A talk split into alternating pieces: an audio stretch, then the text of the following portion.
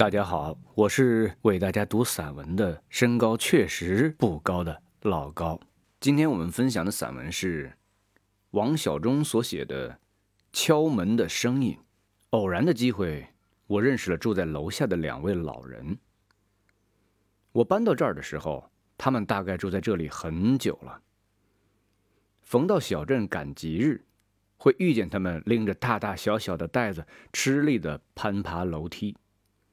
小镇在偏远的西北，一来交通不便利，二来物业不健全，停水停电的事情常常发生。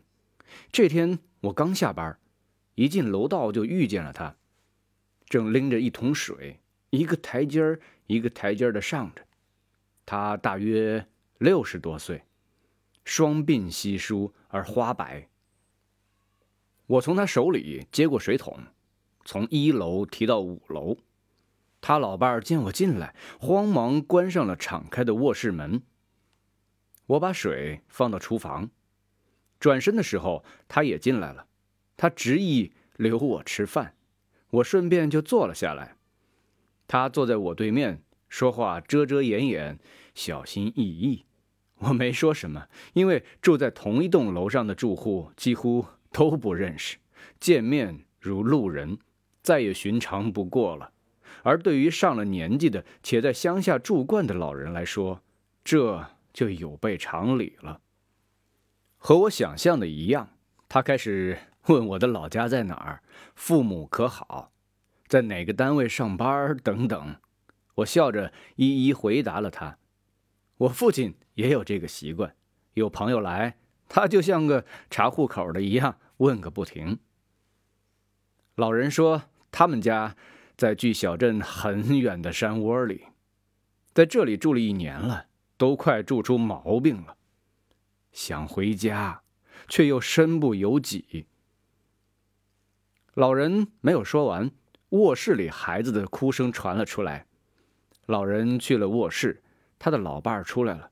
他的老伴儿年龄和他差不多，出来后显得很不好意思，给我倒了一杯水，然后。就进了厨房。一会儿，老人抱着小孩子出来了。小孩子长得白白胖胖的，闭着眼角，啃着小手。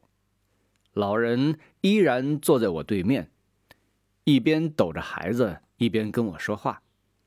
老人说：“孩子在乡下教书，很忙，一月半月回来一次。儿媳妇也在乡下。”说是请不上假，所以让我们过来带孩子。其实，带孩子在乡下好，可他们不放心。老人说到这里时，突然神情忧伤。他说：“一代又一代的都在乡下长大的，长得很健康，有什么不放心的呀？”老人说到这儿，我明白了。我没有见过老人的孩子，但是我想他的年龄应该和我不相上下，可想法却大相径庭。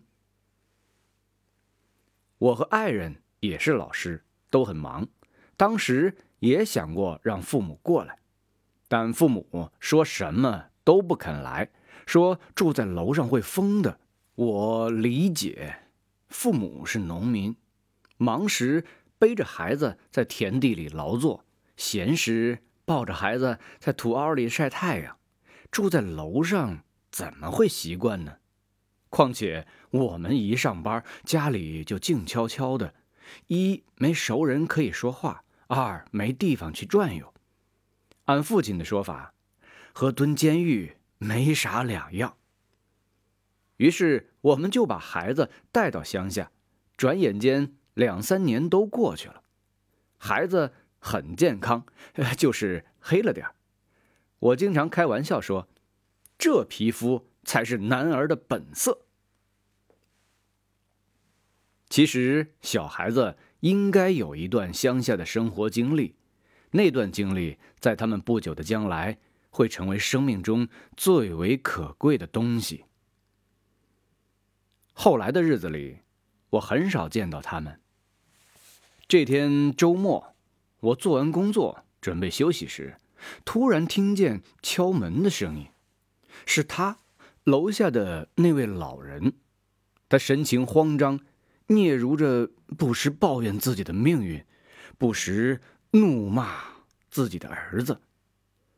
我倒了一杯茶给他，等平静下来时，才慢悠悠地说：“儿子回来了。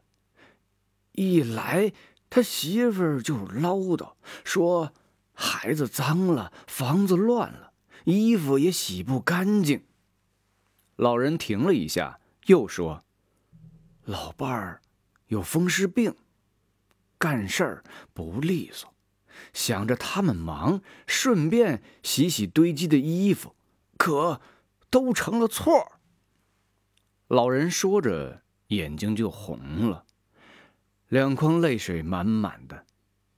他说：“儿媳妇说也就罢了，可儿子也抱怨。”真是心疼啊！老伴儿伤心的哭着，儿媳妇的怨言一句都没少。结果小两口吵了起来，吵了一阵两人都出门去了。